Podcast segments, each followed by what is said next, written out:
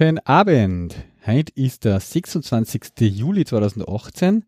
Wir haben die Episode Nummer 162 vom Donautech Radio an den Mikrofonen, wie gewohnt, der André. Grüß dich. Und der Tom. Servus. Ja, ähm, schaffen wir es nochmal so kurz vorm, vor unsere Sommerurlaube. ja, ich muss sagen, die Wochen, die ist ja schon ein bisschen zach. Zart ist ja schon ja, ist schon viel Arbeit noch. Ja. Irgendwie, aber jetzt schon langsam. Immer kurz vorm Urlaub gibt wieder, noch das zum Erledigen. Ja, genau. Ein bisschen was zum Abliefern und so. Mhm. Und du bist ja morgen quasi dann weg, oder? Ja, ich bin schon noch da, aber aus der Urlaubsvorbereitungsmäßig. Wir werden dann relativ, wir wissen es noch nicht, entweder morgen, naja, wahrscheinlich eher erst am Samstag oder dafür dann relativ bald in der Fuß um sechs oder so mhm. mhm. äh, weggefahren und was der dann muss jetzt morgen noch schauen. Wir fahren halt nach Südtirol. Mhm. Und ja, was da so Geschichten, die halt dann ausstehen, nur Sachen kaufen, äh, Auto tanken, schauen, dass eh alles passt, bla bla, Auto einladen und dass du halt wirklich dann am nächsten Tag zack, pack die Kinder noch halber Schlaf, dass du irgendwie ins Auto bringst und halt dann einmal fährst, weil, wie ich gehört habe, das Wochenende ist ja quasi das, das Wochenende mit dem meisten Reiseverkehr voll super bucht. Sagen sie irgendwie, weil die Höhepunkt erreichen oder weil, sowas, gell? Genau, weil die Bayern auch frei haben und die fahren jetzt alle natürlich da oben, so Süden. Aha, aha. Das heißt, Brenner ja. und so wird wahrscheinlich lustig, aber ja, hilft eh nicht. Naja. Ja. Hilft nicht. So ist das. Mhm. So schaut's aus bei mir. Ähm, ja, und dann anschließend mache ich mich dann auf den Weg. Das heißt, es wird dann jetzt einmal quasi drei Wochen Pause geben äh, vom Donatech Radio. ja. Und ja, dann sind wir wieder zurück. Was hat sich denn da? Äh, was haben wir? Am Freitag haben wir eigentlich letzte Woche aufgezeichnet, gell? Ja, also sind wir gut dabei. Ähm, ja. Und ähm, es gibt ein bisschen ein Follow-up auf jeden Fall auch zu den Themen vom letzten Mal wieder. Ähm, steigen wir vielleicht da gleich ein, oder? Es gibt äh, da in den Bereich MacBook neue Entwicklungen. Endlich wieder mal ein Mac-Thema. Endlich wieder ein Mac-Thema. Das haben wir ah, schon gedacht, mehr. Nachdem wir das letzte Woche so ausführlich besprochen haben äh, und auch über diese sozusagen Thermal-Issues sozusagen uns unterhalten haben, hat es ja dann alle möglichen Dinge noch gegeben, viele Videos, immer mehr und mehr noch und alle möglichen Leute haben Tests gemacht und Zeug. Und dann äh, am 24., also eigentlich vorgestern, hat dann, äh, haben verschiedene Seiten das published, hat dann irgendwie von David Lee, der das ursprüngliche Video gemacht hat, ähm, eine, ein neues Video gegeben, in dem er halt dann erklärt hat, dass sie halt ähm, Apple und auch Adobe relativ schnell mit ihm in Verbindung gesetzt haben, nachdem er das Video published hat. Mhm. Ähm, und sie halt mit ihm genau herausfinden wollten und er, ihm, er halt dann alle möglichen Testinformationen, Diagnosedaten und Zeug zugeschickt hat, weil die halt herausfinden wollten, was da schief läuft sozusagen. Ja? Mhm. Ähm, und dann hat es jetzt auch irgendwie ein offizielles Statement da von, von Apple gegeben zu dem Thema und auch ein Supplementary Update für macOS, in dem es anscheinend eben so ein Firmware-Patch nachliefern. Ja? Äh, weil scheinbar, sie sagen halt irgendwie, es, in einem Statement heißt es irgendwie, uh, we, we've identified that there is a missing digital key in the firmware that impacts the thermal management system. Ja? uh, and could drive clock speeds down under heavy thermal loads. Ja, was genau für ein Digital Key da missing ist oder so, weiß man jetzt nicht, aber mhm. ähm, er hat dann selber, der David Lee, nochmal diese Tests durchgeführt, die er vorher gemacht hat halt und hat halt dann, bei den Tests hat sich dann ausgestellt, dass äh, das Ding jetzt um 30 Prozent äh, in dem Test schneller ist als für das Vorjahresmodell. Und damit, ja, er hat dann, es war ganz cool, weil er in dem Video auch erklärt hat, eben, da hat er drei so fette Gaming-Notebooks da gehabt ähm, und äh, drei halt so ganz äh, dünne Notebooks von eben dem MacBook und ein, also ein Dell und ein, ein irgendeinen anderen HP noch und hat halt ganz klar gesagt, ja natürlich holen die nicht die Maximum Performance aus diesem i9 aus, das bringst du halt nur zusammen, wenn du so ein fettes Teil hast mit gescheiter Kühlung. Mhm. Ähm, aber es performt auf jeden Fall halt so, wie es halt so ist für, die, so, für diese Art von Notebook und wenn es auch so leise ist, ja. Ich habe leider meins immer noch nicht gekriegt, also ich kann noch keinen Erfahrungsbericht selber mhm. abgeben. ja, okay. Obwohl ich in meiner Twitter-Bubble-Umgebung äh, zwei äh, schon das gekriegt haben, die es am gleichen Tag eigentlich bestellt haben wie ich, allerdings haben die bei Apple mhm. direkt bestellt. Und auch ein bisschen andere Konfigurationen halt. Also, Aber bei Apple direkt ist ja nicht so arg von der Lieferzeit, oder? ja, jetzt also- aktuell ist glaube ich bei ein bis zwei Wochen. Okay, ja, war schon mal ein bisschen runter. Dann Ja. Äh, und Ja. mir sagen sie eben immer beim Cancom, sie kriegen von Apple die Auskunft eben auch. Am Anfang hat es drei bis vier Wochen, jetzt heißt es zwei bis drei Wochen. Ähm, zwei Wochen war quasi am Montag jetzt dann. Ja. Äh, ich hoffe, dass vom Urlaub sich noch ausgeht nächste Woche. Ja, die Hoffnung für die Woche habe ich schon aufgegeben. Morgen wird es Ja, nicht mehr kommen. Hm. Aber ja, soweit zu dem Thema. Mhm. Okay. Mhm. Follow-up. Schauen wir mal. Hast den, äh, warte mal, den Link habe ich jetzt eh da ins Slack gepostet vom. Genau, ich habe den original. Link auch noch eingegeben. Aha, ja, genau da, wo sie was postet haben. Genau, weil es war da eben eh, ja genau, das supplementäre Update von dem High Sierra für die MacBook Pros with Touch Bar, wie so schön drin steht. Ja. Genau. Und Ja, ähm, jetzt höre ich dann noch schnell vom David Lee sozusagen das Video auch aus, indem er das, Ah, genau, ja. After the Patch heißt das. Okay. Das posten wir auch noch dann dazu gleich. Genau, da kann man sich das mal anschauen. Drei Minuten oder so oder fünf. Ja. Okay. Ähm, was hast du? Du hast ja ein paar Themen, die haben jetzt schon ein paar Mal geschoben. Äh, ja, Oder auch ein Follow-up noch dazugeben, sozusagen, ja. genau. Also was mir eigentlich voriges Mal dann eingefallen ist, nachdem wir, also kurz nachdem wir aufgehört haben zum, zum Aufnehmen, wir waren ja, also wir fahren zwar jetzt in Urlaub, aber wir waren vor zwei Wochen, oder zwei Wochen? Ja, jetzt mittlerweile zwei Wochen, äh, schon mal so auf Kurzurlaub übers Wochenende. Mhm. Und meine Frau, die hat eh schon, glaube ich, jetzt schon mittlerweile vor einem Jahr ähm, auf Facebook bei einem Autohaus äh, ein Gewinnspiel gewonnen. okay. Äh, beim VW, also Volkswagen-Händler und ja, Seat und so haben es, glaube ich, auch und Skoda. Mhm. So Auto ausborgen für Wochenende und da haben wir gesagt, ja, passt, jetzt haben wir da noch, wir sind in Salzburg da reingefahren. Rauris, kennst du wahrscheinlich. Ja. Äh, und okay, passt, das machen wir halt mit dem Auto. Ja. Und das eigentlich wollte ich ein anderes Modell austesten, aber wurscht gefahren sind wir jetzt mit so einem VW Tiguan Mhm. und der hat halt diese Business-Ausführung gehabt. Ähm, Mit so einem Bordcomputer drin sozusagen. Mit einem Bordcomputer. So. Genau.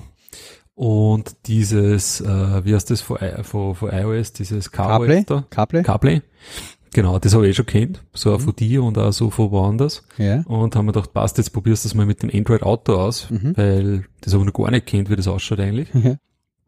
Und du hättest beide äh, anschließen können bei, bei dem Auto. Ja. Mhm. Und genau, und dann sind wir mit dem runtergefahren.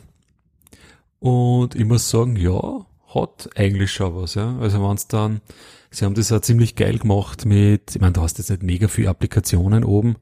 Ich habe im Endeffekt gehabt so Google Maps, ähm, wie heißt der Podcast-Player? Äh, wurscht, irgend so ein Podcast-Player. Party-Podcast-Player. Spotify, genau. Und ihr Telegram zum Beispiel waren oben gewesen. Okay. Aber ich glaube, das war's jetzt dann auch schon Mhm. von die Apps, so die ich installiert gehabt habe auf dem Telefon. Ähm, und also was mir halt viel taugt hat, war im Endeffekt Google Maps. Ja. Da haben sie halt eine geile Integration wirklich. Eh klar, kommt halt von Google und ja. Äh, weil nämlich auch gerade beim Zugfahren dann hat sie sich gestaut. Mhm. Da war ein Unfall, da gleich bei Bischofshofen. Und das hast du halt natürlich eh so äh, Google Maps like gleich gesehen und Rot und Zeitverzögerung angezeigt und Ausweichrouten und so. Mhm. Also das funktioniert schon wirklich ganz cool. Was halt den Spaß ein bisschen getrübt hat für mich, war diese Spotify-App, weil die Kinder so, was der Hörbücher vorspielen wollte. Mhm. Und ich weiß nicht, die hat irgendwie gescheit bärt, ja. Also da bist du teilweise auf Play gegangen, dann hat er nicht abgespült, ja. Dann hast du irgendwie auf a, vorher auf eine Playlist gehen müssen. In, wenn du in der Playlist was selektiert hast, dann hat er es doch abgespült. Äh, wenn du über den Google Assistant gegangen bist, also über die Spracherkennung, die ja eigentlich relativ gut funktioniert, dann hat er zum Beispiel gar keine Lieder, Songs, irgendwas ähm, anspielen können. Äh, das, also dieses Spotify-Ding hat sich sehr schräg verhalten. Okay. Mhm. So von den anderen Anwendungen, ja, okay, ich meine, ich habe das nur, äh, eben die, die Podcast-App habe ich mal gar ausprobiert, die hat sich eigentlich so verhalten, wie man es sich denkt. Äh, Google Maps sowieso, habe ich schon gesagt. Äh, aber ja, sonst an sich ist ziemlich cool. Also so, du siehst dann so am Startscreen, äh, wenn du halt fährst, hast so, so Widgets einblendet, so ein Wetter-Widget und im Endeffekt auch so ein Player-Widget und so. Mhm. Und das Wetter-Widget richtet sich halt auch dann immer gerade ähm, nach der Ortschaft, wo du halt gerade durchfährst. Aha. okay. Und so Geschichten. Ja. Also das haben sie schon ganz, ganz nett gemacht. Wie gesagt, das Einzige, was den Spaß ein wenig getrübt hat für mich, war diese Spotify-App da, die komische. Mhm. Und wie ist das da? Kannst du dann Ja. da am Android-Handy selber auch noch was tun, sozusagen, das Handy bedienen auch? Ja, genau. Konntest Also, du über Spotify am Handy das auch steuern und starten und sp spielen? ja, und so? das kannst du machen. Also du musst das entsperren, dann das Handy. Ja. Aber hat sich das besser verhalten dann oder hast du das probiert? Ja, genau, das habe ich dann eh probiert, hat aber auch dann nur beim ersten Mal nicht funktioniert. Also auch nur teilweise funktioniert. Aha, okay. Sagen wir mal so. Ganz schräge. Aber nimmst du sonst die Spotify Android-App viel her? Eigentlich schon. Und da funktioniert's mit- normal? Also ich habe am iPhone Spotify oben. Genau. Mhm. Ja, eigentlich, eigentlich schon. Ja, na, so am normalen äh, Android funktioniert ja. Normal, okay. Mhm. Also es Aber ist das Android-Handy dann in einem anderen Modus oder so? Nein, das ist verhält sich eigentlich sonst gleich, wenn es jetzt angeklickt ist. Naja, es ist in diesem Android Auto Modus. Ach schon. Mhm. Das heißt, wenn du dann einmal, wenn du das Handy angesteckt hast, dann steht am Display mal Android Auto und du musst das ein bisschen anders entsperren, damit du überhaupt in das eigentliche Android-Betriebssystem wieder kommst. Okay, ja. Mhm, ja. Also es ist nicht so leicht, dass ich einfach nur, keine Ahnung, also ich habe hinten einen Fingerabdrucksensor, ne, Mhm. dass du drauf gehst und bumm, zack, bist du wieder drin, Mhm. Äh, sondern du musst das schon speziell nur einmal so mit einem Wisch entsperren. Okay. Und was Ah, war das, das haben für eine Android-Version? Ah, warte mal, was ist die vorletzt? Irgendwas mit sieben oder Sieben, acht, so. sowas, ja. Oder was sogar acht? Habe ich, auf der- auf, hab ich auf dem Nexus? Na, plötzlich auf dem Nexus habe ich auch schon acht. Okay. Sicher. Mhm. Weil das Also ist ja relativ cool an die. Dinger, dass sie das halt auch immer mit dem Miet ändert sozusagen, gell? Dass du jetzt ein Ja, darum finde ich es, darum finde ich es auch so schade, dass das irgendwie diese Pixel-Geschichten nicht wirklich bei uns gibt. Ja, ja. Weil da hättest du halt wirklich immer die aktuellste Version. Meinst du das? Nein, ich meine jetzt, dass quasi das, du hast dann sozusagen im Auto ein Board Entertainment Computer System Navi und alles, das sich halt einfach mit erneuert, wenn du einfach das Also so Smartphone. Ja, genau. weißt? Mhm, ja, das ist schon geil. Das ist schon cool. Ja, Ja, so generell, es schaut eigentlich viel besser aus, als wie das von VW, ja das da eben. Ja. standardmäßig oben ist, ja, was irgendwie auch pervers ist, ja. eben, ja. Äh, warte mal, ich poste jetzt da mal einen Link ein in Slack, dann da sieht man nämlich gleich auf der Startseite von diesem Android-Auto, wie das ausschaut, so der Mhm. Startscreen. Wenn man da mal drauf navigiert. Ah, okay, ja. Mhm. Ja, ist schon ziemlich geil. Du hast ja da unten so äh, Elemente, ne? eh diesen typischen, in der Mitte diesen typischen, Home-Button Ja, quasi, Button. oder, ja. quasi, genau, wo du immer zurück auf, kommst auf den Homescreen Mhm. und dann hast du so Shortcuts für äh, Musik-App, äh, für Telefon-App, für Google Maps oder für die Navigations-App und was damit das ganz rechts ist, keine Ahnung was, irgendwas. Ich glaube, da kommst du wieder zurück in die, genau, da kommst du wieder zurück in das Autobetriebssystem sozusagen. Mhm.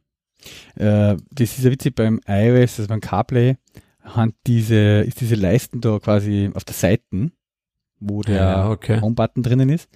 Und da habe ich letztes Mal, warte mal, ich muss jetzt kurz aussuchen, da hat einer, ein, ein Engländer quasi ein, Screen, also ein Foto von seinem Auto postet, ja, und dann habe ich, ist mir erst aufgefallen, so quasi, dass das halt dann bei den Engländer auf der anderen Seite ist. Ja, Ja. cool. Also das machen Ja, sie klar, eigentlich da ja. immer umgreifen dann. Ja, weil bei Mhm. mir ist das quasi links, ja, die Leisten, Ja. also beim Lenkrad herbei. Mhm. Und beim, jetzt poste ich auch das Foto da ins Leck rein, bei dem, das ist ein Engländer, da sieht man halt äh, sozusagen, dass diese Leisten mit dem Home-Button auf der rechten Seite halt ist. Ja, ich meine, das umeinandergreifen, gerade am Anfang, gerade am Anfang ist er ein bisschen, äh, äh, gerade am Anfang ist er ein bisschen, ja, blöd halt mit dem Umeinandergreifen. Aber sie haben das dann so gemacht, äh, dass du, wenn du zu viel äh, umeinander navigierst in dem UI, Mhm. ähm, dann nach einer bestimmten Zeit sperren sie es. Wirklich, okay. Und dann siehst du quasi so ein Progress-Bar, Mhm. so in die Richtung, wo dann irgendwie oben steht, äh, bla bla bla, man soll sich jetzt konzentrieren aufs Autofahren. Wirklich? Okay. Ja, genau. Und das blendet sich dann nach, keine Ahnung, 15 Sekunden halt wieder aus und dann kannst du wieder was tun. Aha, krass. So als Sicherheitsmaßnahme. Ja. Ja, nein, die Aber machen schon ganz coole Sachen, ja. Gibt's eigentlich nicht so viel äh, zum Erzählen. Ich meine, ja, das Google Assistant zeigt, das funktioniert halt eh so wie normal. Ja, Von der Erkennung, wie gesagt, da sind's relativ gut. Aber ja, mein Gott, was machst du da viel während dem Autofahren? Ja. Also das ist ja voll witzig, weil beim Kabel ist ja so, du kannst ja zum Beispiel in der Musik-App gell, ähm, nur, sage ich mal, vordefinierte Sachen äh, durch äh, navigieren. Also du kannst halt deine Playlists durchgehen oder äh, eben deine Interpretenliste oder irgendwas, ja. Ähm, und, und du hast halt deine Vorschläge drin von dem For You mit, mit Apple Music und den Zeug, aber du kannst da drin nicht suchen. Also du kannst nicht auf eine Lupe klicken und da einen Text eingeben oder sowas. Ja, das machen sie halt absichtlich, zwecks Safety halt, damit man da nicht viel mehr dumm tippselt. Ja, äh, und so ist halt dann natürlich Siri da praktisch, beziehungsweise wichtig, weil damit du halt sagen kannst, spiel mal von den und den Interpreten halt irgendwas. Ja, weil du kannst nicht nach dem Interpreten suchen. Das ist, ja, ganz cool gemacht eigentlich. Was denken Sie schon dabei? Was, was äh, auch ganz witzig ist, finde ich jetzt die Kombination, wenn du parallel halt nur dein äh, Sma- Smartphone-Display siehst, dass du dann irgendwie das als Zweitscreen verwendest. Bei der Apple Maps zum Beispiel ist es so, dass dann äh, auf, der, auf, dem, auf dem Display vom Bordcomputer sozusagen die Karten mit der Route einblendet und so. Und auf dem iPhone-Display hast du halt äh, so quasi die, die nächsten Schritte, weißt du, diese Ansicht mit den Pfeile, was nach und nach so daherkommt. Ja. ja. Da machen sie irgendwie so ein Second Display halt draußen, zeigen auf dem was anderes halt an. Ja. Das finde ich Mhm. eigentlich auch ganz smart. Mhm. Ja, da tut sie sicherlich, da kann, ist aber noch viel Luft nach oben, da kann man sicherlich noch einiges machen. Ja, Ja, voll. ja. Ja, war mal ganz interessant so. Mhm. Cool. Google Maps ist halt, wie gesagt, da das Hauptverkaufsargument. Ja, da wäre. bin ich schon gespannt aufs iOS 12 jetzt dann, wie lange das dauern wird, bis das quasi wirklich eine Google Maps App gibt für Kabel jetzt dann. ja. Weil jetzt dürfen sie ja dann sozusagen. ja, genau. Ja, im Moment geht's ja noch nicht, äh, weil sie im App, Store kämen sie noch nicht rein, solange das noch Beta ist. Aber schauen wir mal. Mhm. Ja, heute mal so als, Ja. als Bericht, was mir dann letzte Woche eingefallen ist. Stimmt, über das haben wir gar nicht gequatscht. Einmal geben, genau. Jo, Aha. next. Next. Ähm, ich kann ein bisschen was erzählen. Ich Ja. ein bisschen äh, einen Bastelabend gehabt am Montag. ähm, ein bekannter äh, Werkstätten oder ein Bekannter von mir, der hat vor kurzem Heisel renoviert, also für seinen äh, Vater das übernommen. Und der ist Elektriker und der hat halt da sich ziemlich gespült mit alle möglichen Elektriker-Sachen, die man halt so machen kann. Unter anderem hat er sich halt eben ein Loxon eingebaut, ja, Ah ja. Mhm. also ein Bussystem ähm, und äh, hat dann alle, also wirklich, er hat mir dann ein bisschen was gezeigt, was er alles schon gemacht hat da mit dem Ding und er hat es halt wirklich halt gehen lassen. Er hat halt wirklich äh, überall so Schalter, die halt irgendwie fünf Funktionen haben in der Mitte zum Touchen und an die Ecken und dann hat er halt voll viele Lautsprecher eingebaut in jeden Raum halt und du kannst halt dann in jedem Raum ähm, Musik anstarten durch den, mit normalen Schalter sozusagen und dann äh, Radiosender wechseln und lauter so Geschichten halt, ja, und, und verschiedene äh, Szenerien und Stimmungen von LEDs und Zeug anstarten und, und wenn du irgendwelche Kombinationen auf dem Schalter tippst und lauter so Sachen halt, ja. Mhm. Und da hat man dann ein bisschen diese iPad-App, die er da hat, auch gezeigt und ähm, äh, diesen, diese Web-Oberflächen oder diese, wie man das halt einfach dann als Consumer benutzen kann. Und äh, warum ich halt bei ihm war, war das, weil er hat sie äh, von Unify äh, Webcam gekauft, ja. Okay. Also von Unify, wo ich äh, stark ein riesen Fan bin, von wegen die ganzen ähm, Access Points und, und Router und sowas, die machen, wir haben schon ein paar Mal drüber geredet, äh, gibt es auch, jetzt suche ich schnell mal den Link aus, äh, eine ähm, Videoproduktserie und er hat sich da diese Unify Videocam äh, G3 Dome gekauft, das poste ich jetzt auch gleich mal einer da den Link. So. Das ist halt eine, ja, eine Überwachungskamera mit Infrarot und also eine IP-Kamera, die man halt ähm, einfach ein Kabel zugeführt, ein Netzwerkkabel und da kannst du halt quasi Power over Ethernet, brauchst du nur das eine Kabel und kriegst halt einen Videostream von der. Ja? Und sein Plan war eben oder ist sozusagen, das über sein Haustür zu hängen, als für die Haustüre, wenn wer Leute, dass man noch schon wer Gleit hat. Ja? Und ja, das funktioniert bei ihm so, weil er halt da das einstellen kann, auch genau wo das hinfilmt und man darf ja da mit so Kameras nur seinen privaten Grund sozusagen filmen, man darf ja kein öffentliches Gelände filmen. kriegt man Probleme in Österreich. Und ja.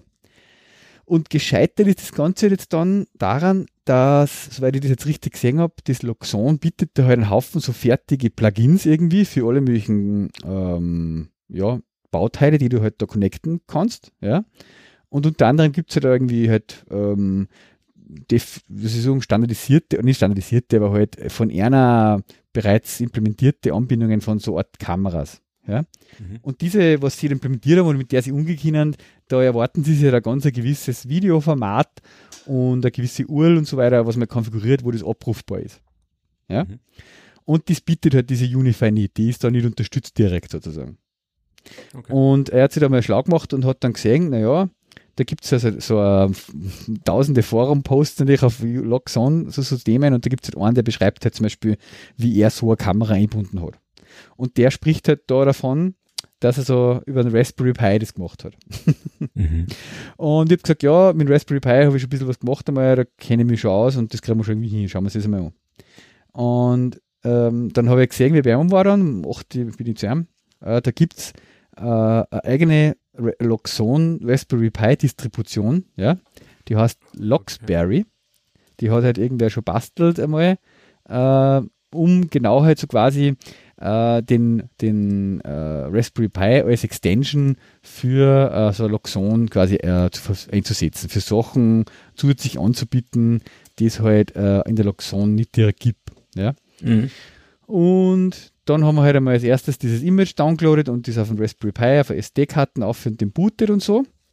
Das war einmal ganz cool. Also da hast du dann so Weboberflächen auch für nicht uh, ultra hardcore Linux Raspberry User. Da kann man sich über Weboberflächen ziemlich viel zusammenklicken und konfigurieren. Ja. Und dann ist halt der interessante Part gekommen, den ich vorher eben auch noch nie so gesehen habe, ähm, ist das Tool FFmpeg, kennt man ja so, gell? Und ich habe das, nehme das in der Command ab und zu Mac her und so. Und es gibt da auch einen sogenannten FF-Server. Ja. Das habe ich auch vorher noch nie mit dem zu tun gehabt.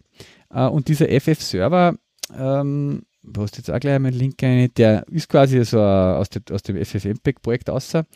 Der uh, bietet halt die Möglichkeit, so quasi Videostreams auf der anderen Seite zu konsumieren. Ja und dann in einem gewissen anderen Format wieder in einer gewissen Uhr zur Verfügung zu stellen. Und das quasi live zu konvertieren, zu, um, umzukodieren halt. Ja. ja. Und was wir dann gemacht haben, war eben sozusagen von dieser Uhr, die es die Unify-Kamera halt anbietet, als Stream, die als Source da in dem FF-Server einzutragen. Ja. Und dann kann man verschiedene Output-Streams definieren. Zum Beispiel halt, man könnte da ein Flash-Video-Output unter irgendeiner Uhr zur Verfügung stellen. Man könnte äh, MPEG-Stream oder ähm, man könnte einfach statische JPEGs immer wieder irgendwo ablegen und auch so Sachen. Ja? Mhm. Äh, und das haben wir dann gemacht. Wir haben dann so einen MPEG-Stream konfiguriert und einen JPEG-Stream. Und ähm, was dann eben da, das Coole ist, du kannst dann, wenn du dann das so hinkonfigurierst, dass die Uhr halt so ist, wie sie das der Loxon erwartet, dann konfigurierst du sozusagen als Source nicht direkt die Kamera, sondern einfach den Loxberry Raspberry Pi, der halt irgendwo läuft, die IP, und dann greift sie das dort ab. Mhm. Ja? Und der Effekt ist dann der, du hast halt dann quasi, wenn wer leid, äh, zu dem Zeitpunkt der Haustürbetätigung, der Klingelbetätigung, greift es halt einmal ein JPEG ab, das Speicherer in der Loxon und dann kannst du halt in der Historie auch nachschauen, immer wenn wer geleitet hat, was, wer war das, sozusagen, für Sparer. Und du kannst halt auch live einfach am iPad oder wo du halt gerade bist, äh, draufschauen, wer geleitet hat und halt siehst den Livestream. Okay. Ja. Äh, das klingt jetzt als so straightforward. Das war halt hm. äh, vier Stunden Operation. Alter. Also allein schon das dumm konvertieren, das richtige FF-Server-Config da finden für ein Format in das Format, ja. Und ähm, dann hat es mir noch ziemlich gefeigelt, diesen äh, Unify-Videokamera-Ding. Der hat, das, muss, das ist das erste Mal, dass ich wirklich ein bisschen enttäuscht war von einer Quality, von einer Unify-Produkt, weil das musst du dir vorstellen, die haben quasi da zum Konfigurieren dieser Kamera, gehst auf eine Web-Oberflächen, ja, und hast dann eine Angular-App, ja, die mhm. auf, dem, auf der Kamera läuft mit ja. einer Web-Oberfläche, wo du halt einstellen kannst, Username, Passwort und so, Zugriff, wer darf da zugreifen und so halt und alle möglichen so Settings. Und unten hast du jetzt so einen Bereich, wo du auch das Video Quality einstellen kannst, dass du, ob du einen HD-Stream haben willst oder nur Medium oder Low Quality und welcher Bitrate und so weiter halt. Ja? Mhm. Und immer wenn du das umgestellt hast, wir wollten das eigentlich auf Medium stellen, weil wir brauchen kein HD, das hat der Raspberry nicht der Bock zum Codieren. Ja? Äh, immer wenn du auf Save tippt hast, hat er gesagt, Save, grünes Hackerl, weißt du? Aber er hat es nicht gesaved, weil wenn du reloaded hast, war es wieder wie vorher. Ja? Okay. Und dann habe ich mal im Chrome das angeschaut. Da hast du halt wirklich gesehen, diese, äh, diese Angular-Anwendung hat halt dann so einen Ajax-Request gemacht und hat halt immer ein JSON zum, zum Server quasi zur Kamera geschickt zum Konfigurieren. Ja? Und in dem JSON sind halt einfach keine Werte drin gestanden. Das war einfach ein leeres JSON immer. Ah ja. Ja, ja. Okay. Wenn du oben irgendwas umgestellt hast bei den User-Settings, dass der User einen Passwort oder irgendein Hacker oder Checkbox irgendwo gesetzt hast und dann Save geklickt hast, hat er immer schön irgendeine JSON geschickt mit Inhalt. Ja, das hat er auch gespeichert. Mhm. Aber wenn du bei den Videoformat-Settings was geändert hast, dann hat er das einfach nicht übertragen, weil da hat irgendwas, war in der Angular-App kaputt halt. Ja. Mhm. Auch in der neuesten Firmware haben wir dann upgraded und so. Äh, ja, war ziemlich mühselig. Da haben wir zum Glück herausgefunden, dass er eh sowieso von Haus aus unter drei verschiedene URLs, drei verschiedene Streams in verschiedene Qualities anbietet. Ähm, und haben halt dann einfach einen Schwächern konfiguriert. Ja. Und ja, alles in allem, es war so witziger, weil ähm, man, man denkt das ein bisschen nach über so, es ist natürlich, klingt alles recht cool, so Haussteuerung und, und komplett alles digitalisiert und elektronisch im Haus und so, aber man hat schon gemerkt, äh, dass das halt auch, wie wir da herumkonfiguriert haben in dem einen Abend, Gott, das tust du ja auch nicht ständig, aber äh, immer wenn wir halt wieder mal so Änderungen gemacht haben in dem System, hat er halt wieder gesagt, okay, jetzt spül das wieder ein, dann musst du die ganze Anlage quasi irgendwie durchstarten, ja, mhm. und zu dir in die fünf Minuten geht halt irgendwie nichts im Haus. also seine, seine, Frau oder Freundin hat auch immer wieder mal gesagt, ah, was geht, jetzt geht das schon wieder, die kann schon wieder nicht fernschauen oder Musik kochen oder was weiß ich, was der, was mhm. tust du schon wieder? mhm. Oder einmal war sie eben kurz draußen und wollte dann wieder rein und hat halt nicht einmal anleiten können oder die Haustür ist gar nicht gegangen, sozusagen mit Fingerprint wieder oder irgendwas, weil wir halt gerade das System neu gestartet haben. Ja? Mhm. Also, ich weiß es nicht. Also, was ich, ja. Ja, das ist halt das Problem, du hast ja da viel Software dabei, gell? Ja, Wahnsinn, ja. Und ich meine, vielleicht geht's halt einmal ein Jahr oder zwei Jahre oder drei Jahre. Mhm.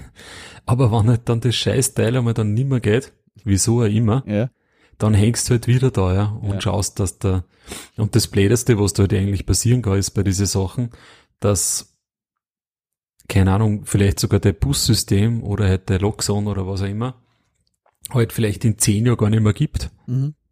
Und dann sitzt du halt da mit irgendwas im Haus, ja. was der gesamte Haus steuert, oder sagen wir in 15 Jahren, ja, ich meine, das ist ja nicht so unwahrscheinlich. Ja. Nein, das ist einfach, weil du weißt nicht, wie lange das lebt, das Zeug, ja. Und ich meine, ich sage mal, wenn du halt, wenn du das direkt verkabelt hast, die Scheiße, ja, mein Gott, was ist halt Strom, ja. Mhm, Fließt mhm. halt irgendwie immer. 100 Jahre. Äh, Ge geht schon relativ lang, ja. Aber nur, boah, sobald du da Software dabei hast, ja. man, und jetzt ehrlich, mir reicht eigentlich schon diese ganze, also wir haben nicht so ein Bussystem. Ja.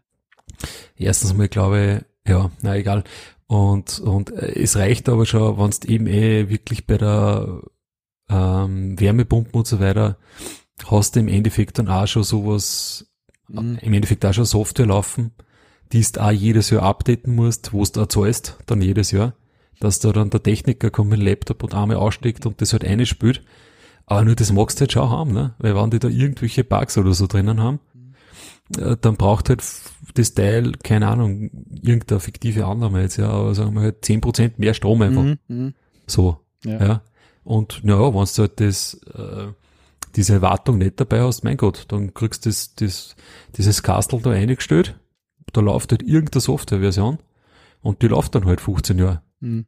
Oder weiß ich nicht, wie lang dass die, die Wärmepumpen dann halt hast, ne? Mhm. Nein, also ich weiß nicht, das schon alleine, das reicht mal, ja.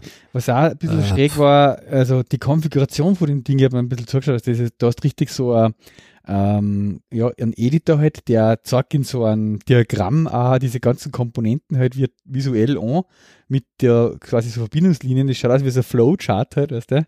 Und du ziehst halt da so grafisch so neue Module ein und konfigurierst das halt dann in so ewig langen Property-Listen halt. das schaut echt wieder aus. Mhm. Und das Tool, mit dem du das tust, das läuft nur unter Windows. Ja? ja. Äh, obwohl ja. er, er ist ein Mac-User, aber er hat halt dann irgendein VM, wo halt dann der Windows drin läuft, nur damit er das Ding konfigurieren kann. Ja. Äh, und er hat gesagt, das war der, er ist ja selber eben als Elektriker, er baut auch bei Kunden von seiner Firma, wo er arbeitet, eben auch so Systeme ein. Und er war zum Beispiel auch schon mal eben bei Luxon in Kollerschlag oben da und das sind Mhm. 40 Mitarbeiter mittlerweile, ja, Ja. die auch alle am Mac arbeiten.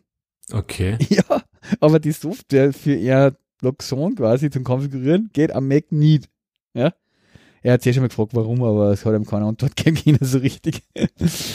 Echt voll schräg, ja. Nein, das war für mich zum Beispiel auch so ein Ding, halt sag, Alter, und der Windows-File brauche ich jetzt mal nur, damit ich meine Haussteuerung konfigurieren kann. Mhm.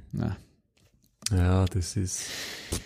Ja, ja. Weiß ich nicht, vielleicht gibt's ja da irgendwelche Hardware nah, näheren Sachen oder so. War, war da nicht das Loxon da relativ Hardware nahe, oder? Wo du quasi direkt Verkabelung brauchst und das läuft irgendwie dann eh alles über diese Box da. Ja, ja, das ist also ein grünes Teil aus dem Sch- Schaltschrank eingebaut okay. sozusagen. Mhm. Ja. Da läuft das alles drauf, ja. Ja, weil ich meine, es gibt ja diese digitalen Bussysteme, wo du halt dann wirklich auch die eigenen äh, Lichtschalter und alles dafür brauchst. Ja, ja. Weil das alles über digital quasi Bus fährt mit eigenen Kabeln und alles. Mhm. Okay. Ja. Ja. Na, äh, genau. Ich meine, aus dem Grund haben wir das dann damals eigentlich auch nicht gemacht, weil erstens mal, ich meine, das Luxon ist jetzt glaube ich nicht so teuer, aber so ein richtiges Bussystem war damals relativ teuer noch. Hm. Ich weiß jetzt auch nicht den Und- Unterschied und, nicht genau. Ja, was, was der da zahlst, halt dann auch wahrscheinlich für irgendwelche Software-Updates, zumindest beim Bussystem bin ich mir ziemlich sicher. Und in Wirklichkeit, äh, ja, was machst du halt dann viel damit? Weißt, dass ich dann irgendwie, dass da im Haus unten irgendwie im Wohnbereich einmal das Licht anders regelst von der, ja, das machst du halt am Anfang ein paar Mal. Hm. Und ja, dann interessiert es auch keinen mehr. Noch ein paar Mal. Und irgendwann schaltest du halt einfach nur das Licht aus und ein mit die Lichtschalter. Wahrscheinlich. Äh, wurscht, ja. ob du jetzt die Haussteuerung hast oder nicht, weißt Hm, hm. das und auch so Geschichten wie jetzt ähm, Heizung ist ja bei uns, sage ich mal, wenn du jetzt modern baust mit einem niedrig oder einem niedrigsten Energiehaus, ja weit nicht so äh, wichtig, als wie wenn du jetzt da irgendwie deine Heizkörper in der Wohnung hast, die du halt irgendwo regulierst, ja. Weil das Teil, erstens mal hat das sowieso Software oben, wenn du da Wärmepumpen hast. Und zweitens einmal, das kannst du ja auch gar nicht so schnell regulieren. Weißt? Da kann ich ja nicht sagen, ich mag jetzt 24 Grad und keine Ahnung, 10 Minuten später oder eine halbe Stunde später hat es 24 Grad im Haus. Hm. Sondern das dauert halt dann einmal, ne? Ja. Bis die einmal da aufhört. Hm. Also, ich weiß Ja. nicht. Ich hab da die, das ist ein bisschen, ja, klar, man kann sich da eine nörden. Der hat sich ziemlich eingenördet, ja, aber ja, der macht halt das beruflich. Für Klar, ich meine, da kostet halt im Endeffekt dann die Box was und wenn du das alles verlegen kannst, Genau. selber das Zeug, ne? Eben, ja. Dann, mein Gott. Ja. Aber, hm, Interessanterweise, was ich dann noch am längsten eigentlich, oder ich weiß nicht am längsten, aber wo ich dann auch fast noch, glaube ich, fast eine Stunde dabei gesessen bin, oder dreiviertel Stunde, war dann, äh, nachdem wir das alles so aufgesetzt haben, wie wir es wollten, ja, habe ich den FF-Server halt immer quasi händisch gestartet, ja. Und ich wollte halt dann, dass wenn er den Raspberry Pi jetzt dann abschaltet wieder und in seine, da seine endgültige Position dann bringt, dass der beim Starten sich nicht wieder umhalten muss, mit SSH auf dem Ding, sondern und den FF-Server starten muss, sondern dass der von selber startet, wenn der Stromausfall ist und so. Ja? mhm. Und äh, dann quasi diesen FF-Server so quasi in den System D einbringen. okay. Das habe ich auch vorher noch nie da. ähm, und habe dann mit ein bisschen googeln und so ein bisschen eine Art Anleitung und so für einen FF-Server gefunden, die aber nicht hundertprozentig passt hat. Aber auf jeden Fall habe ich mir zum ersten Mal ein System D äh, geschrieben sozusagen. Ja, mit dem man dann den FF-Server äh, für Launch und Startup und so konfigurieren hat können.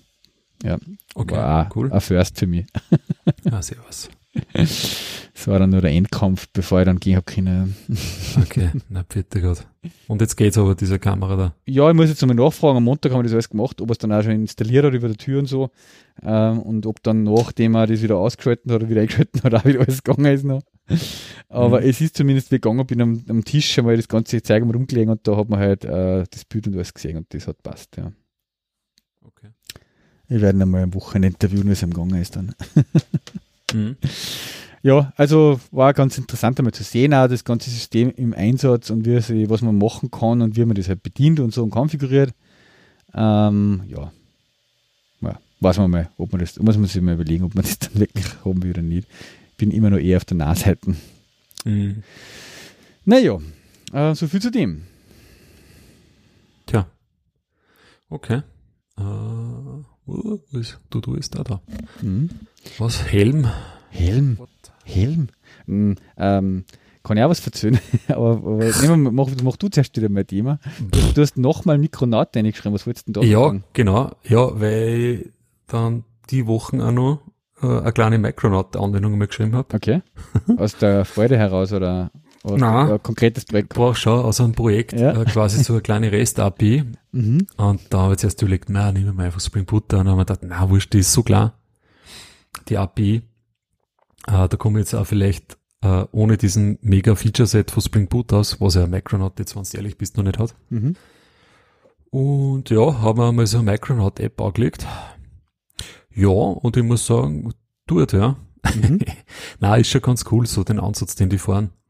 So quasi komplett ohne Reflection und nur zur Compile-Zeit so Dependency, Injec Dependency Injection und so zu machen, Ja. was ja ein Anspruch ist, ne? Mhm.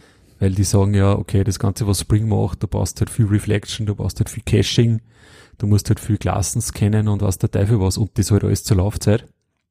Und das skaliert halt nicht. Ja. Und die sagen halt, na, sie wollen eben das ganze Laufzeitzeug äh, eben nicht machen und so viel wie, wie möglich zur Compile-Zeit halt. Mhm. Und drum ist es so, dass ich jetzt zum Beispiel da dieses Backend, was ich da jetzt hab, das startet halt dann wirklich in drei Sekunden, ne? Mhm. Drei So mit- Sekunden. Ja. Geleck. Okay. Und das, da habe ich aber schon jetzt eine MySQL-Datenbankverbindung dabei und schon, sage ich mal so, keine Ahnung, 20 Beans oder so, Aha. die da ineinander verwoben sind irgendwie. Okay. Und ja, es ist einfach, ja, merkst halt einfach geil, es ist halt wieder mal so ein Framework, was, ja, was vor nicht allzu langer Zeit entstanden ist. Mhm. Generieren da auch, wenn du jetzt da sagst, Great App, also du hast wieder so ein CLI, so wie man es ja von Grails und so weiter gewöhnt ist, Mhm. generieren da da gleich einmal ein Docker-File mit, was du eigentlich eins zu eins gleich mal so hernehmen kannst. Ah, cool, okay. Du kannst da einfach dieses Docker Gradle Plugin einwerfen und musst eigentlich nicht viel konfigurieren und äh, generiert er dann gleich das Image draus. Mhm. So wie sie jetzt nämlich gemacht habe, weil ich wollte das wieder äh, halt über Docker dann äh, deployen. Ah, jetzt nicht nur nicht mit jetzt irgendwie, also, also nur mit rein Docker alleine. Und ja, also ich sage mal, für so klar, kleine, du jetzt Anwendung hast, die lediglich aus einer REST API besteht und da jetzt noch nicht jetzt irgendwie mega Anforderungen hast, so aller, keine Ahnung, du magst jetzt das Swagger API draus generieren, ja, und du brauchst jetzt da irgendwie auch noch gleichzeitig eine Swagger Unterstützung oder so, oder Open API Unterstützung, dann kann man eigentlich, glaube ich, schon relativ viel machen damit, ja. Mhm. Also ich habe einen Security-Part verwendet, eben zum äh, Abschotten, weil das halt nicht jeder aufrufen soll, diese API. Sie aber trotzdem draußen erreichbar ist im Internet. Okay. Habe auch diese ganze Course-Geschichte verwendet. Ja, Datenbankzugriff habe ich eh schon gesagt. DB-Zugriff, also ich habe auch Groovy-Klassen verwendet wieder, dieses Mal. Nicht einmal Äh, Kotlin. Ja, bei Kotlin war ich mir jetzt sicher, nicht sicher, ob sie jetzt wirklich so hundertprozentig unterstützen. Ach so, mit also- okay. Sie schreiben da, dass, also Groovy ist einmal hundertprozentig unterstützt. Mhm. so quasi Primary Language, gemeinsam auch mit Java. Mhm. Bei Kotlin habe ich dann schon in der Doku irgendwie so ausgelesen, dass es so hier und da wieder mal so ein bisschen so Fallstricke gibt. Okay. Sie unterstützen es zwar prinzipiell, aber ja. Oh, und jetzt mit Groovy habe ich überhaupt keine Probleme eigentlich gehabt. Mhm. Genau. Cool. Bin eigentlich lediglich über einen, also ein Bug war gefixt, der hat mit dem Course zum Tag gehabt. Und einen zweiten Bug habe ich einen eintragen. Den haben sie dann heute gleich gefixt. ähm, aber ja, ist einmal ganz nett, kann man sich sicher jetzt, wo ich jetzt mal ein bisschen was gemacht habe damit. Also mir hat's einfach nur fasziniert, wie schnell das eigentlich heutzutage dann trotzdem so ein Projekt auf die vier stößt. Ja. Mhm. So generierst das Projekt, machst ein paar so REST-Endpunkte, du musst, musst eigentlich fast keine Gedanken machen um dieses ganze JSON-Marshalling, JSON hin und her konvertieren. Mhm. Kannst das direkt in welche, in, in so Bojos einbinden. Das was zum Beispiel vom Poster herkommt im Body. Und wie Oh, macht der die Datenbankanbindung? Naja, sie verwenden unterschiedliche Systeme, eh, MongoDB, alles mögliche. Ja.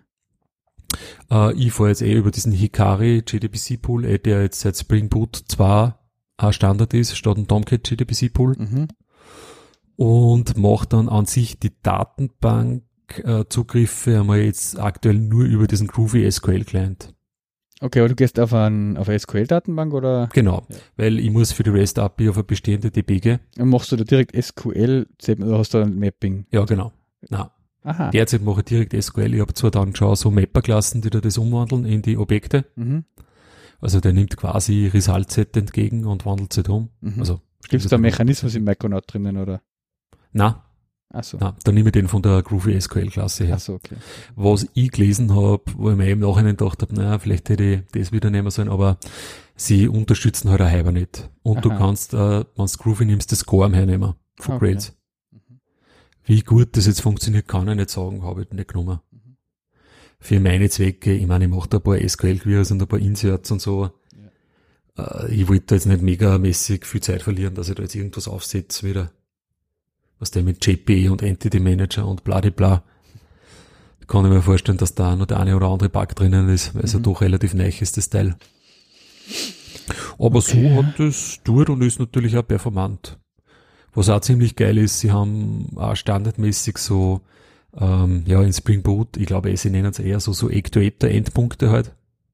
Ja, so Also Info- Hilfschecks und so, ja. Info Health. Mhm. Da haben sie zum Beispiel einen geilen Endpunkt, der heißt Refresh. Mhm.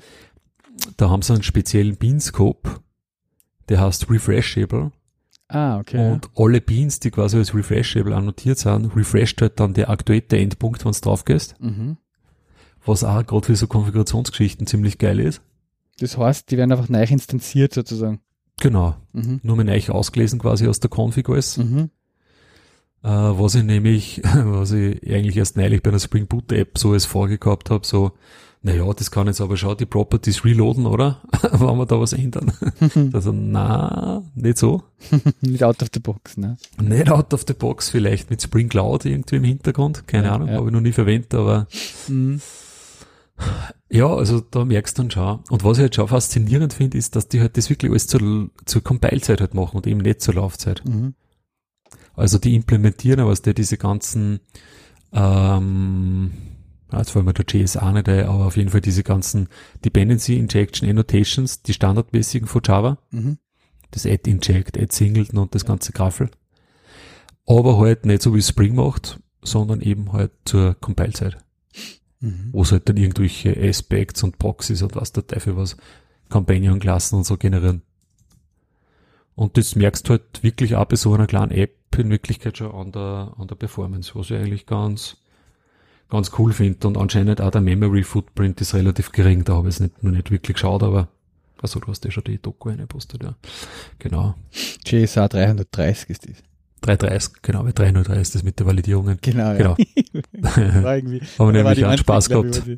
Ja. Ja. äh, ja, na und ich meine, für das, dass im Endeffekt, wenn du so die Commit-History, ich habe dann eben so ein, eh, wie gesagt, Bug-Eintrag gemacht, ja, und dann haben wir die Commit-History ein bisschen angeschaut und so und haben es einmal ausgecheckt. Ich meine, in Wirklichkeit muss ich sagen, das hat eigentlich der, dieser Creme Rocher fast im Alleingang bis jetzt gemacht, ja. Das macht auch wieder der Creme Rocher. Ja, genau. Aber Vollgas macht er das. ich glaube, der macht derzeit nicht recht viel was anderes. Okay. Gefühlt. Krass. Und ich meine, das, was der da ausgeballert, ist so gesehen eigentlich, ja, schon nicht schlecht, ja.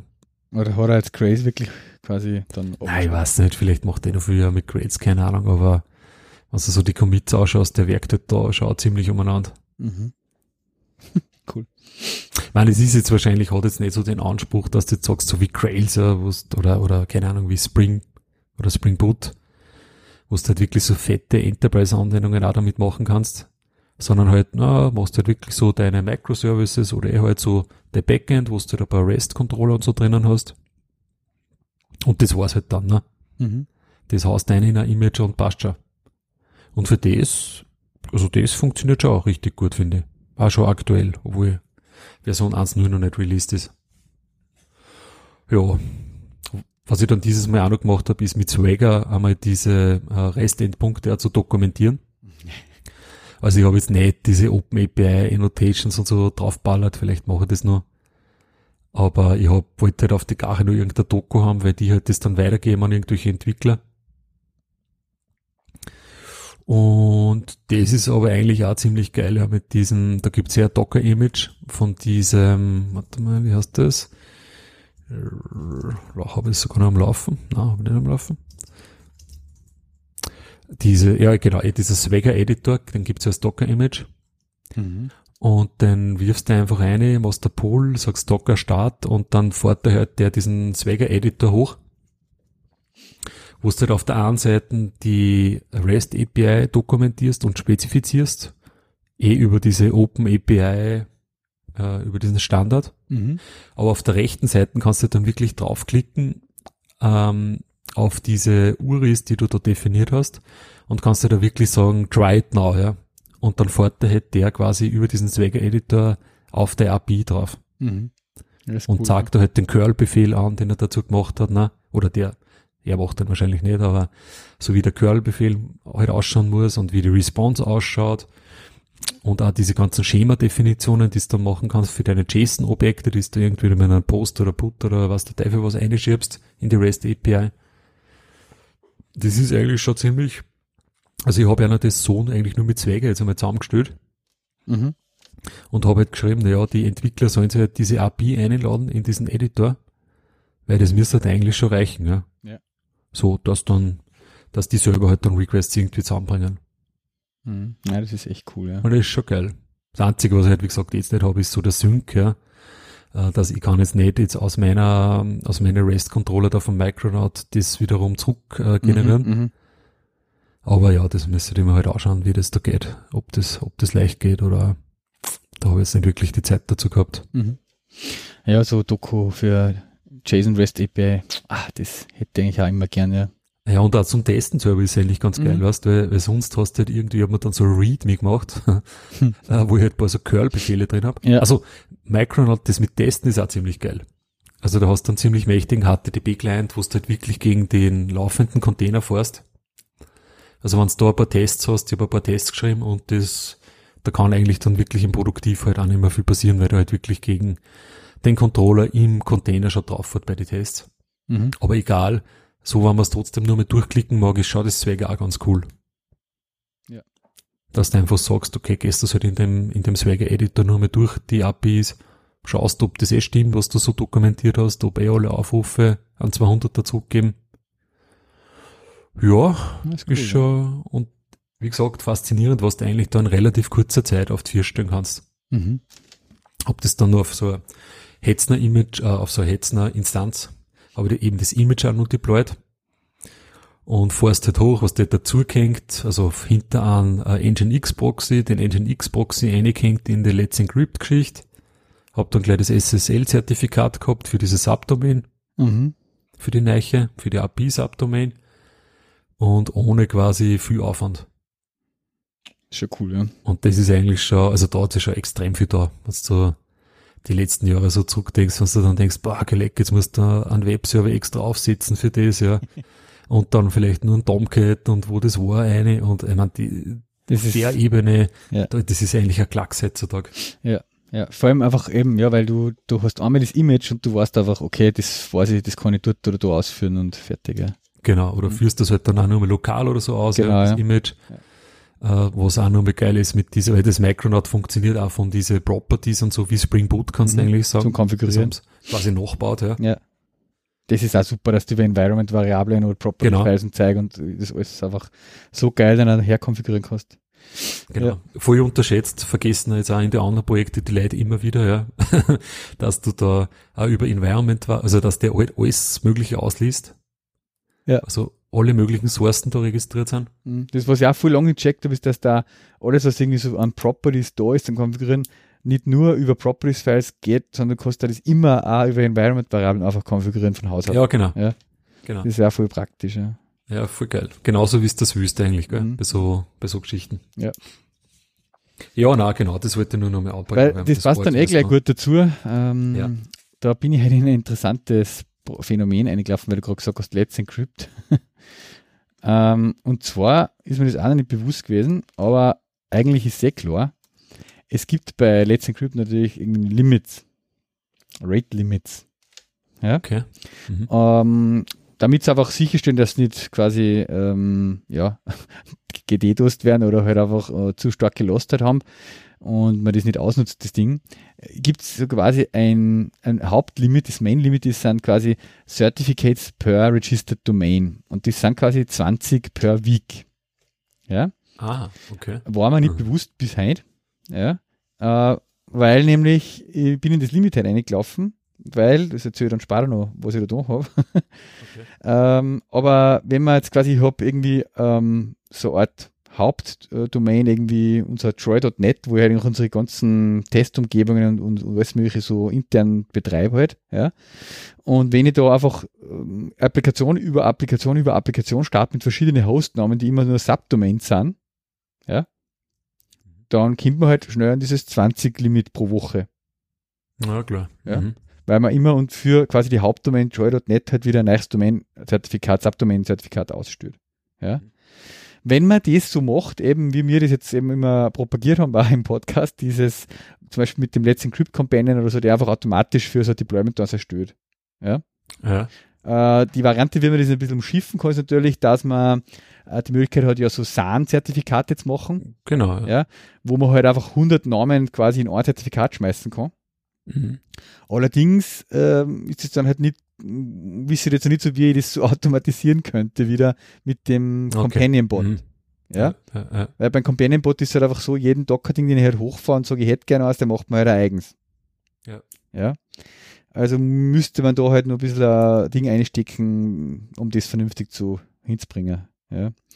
Aber interessant, habe ich nicht gewusst und muss man irgendwie, gibt mir zu denken, wie ich das jetzt dann auch löse, weil ich, was ich jetzt dann sozusagen vorher gehabt habe oder habe. Okay, ja. Ja.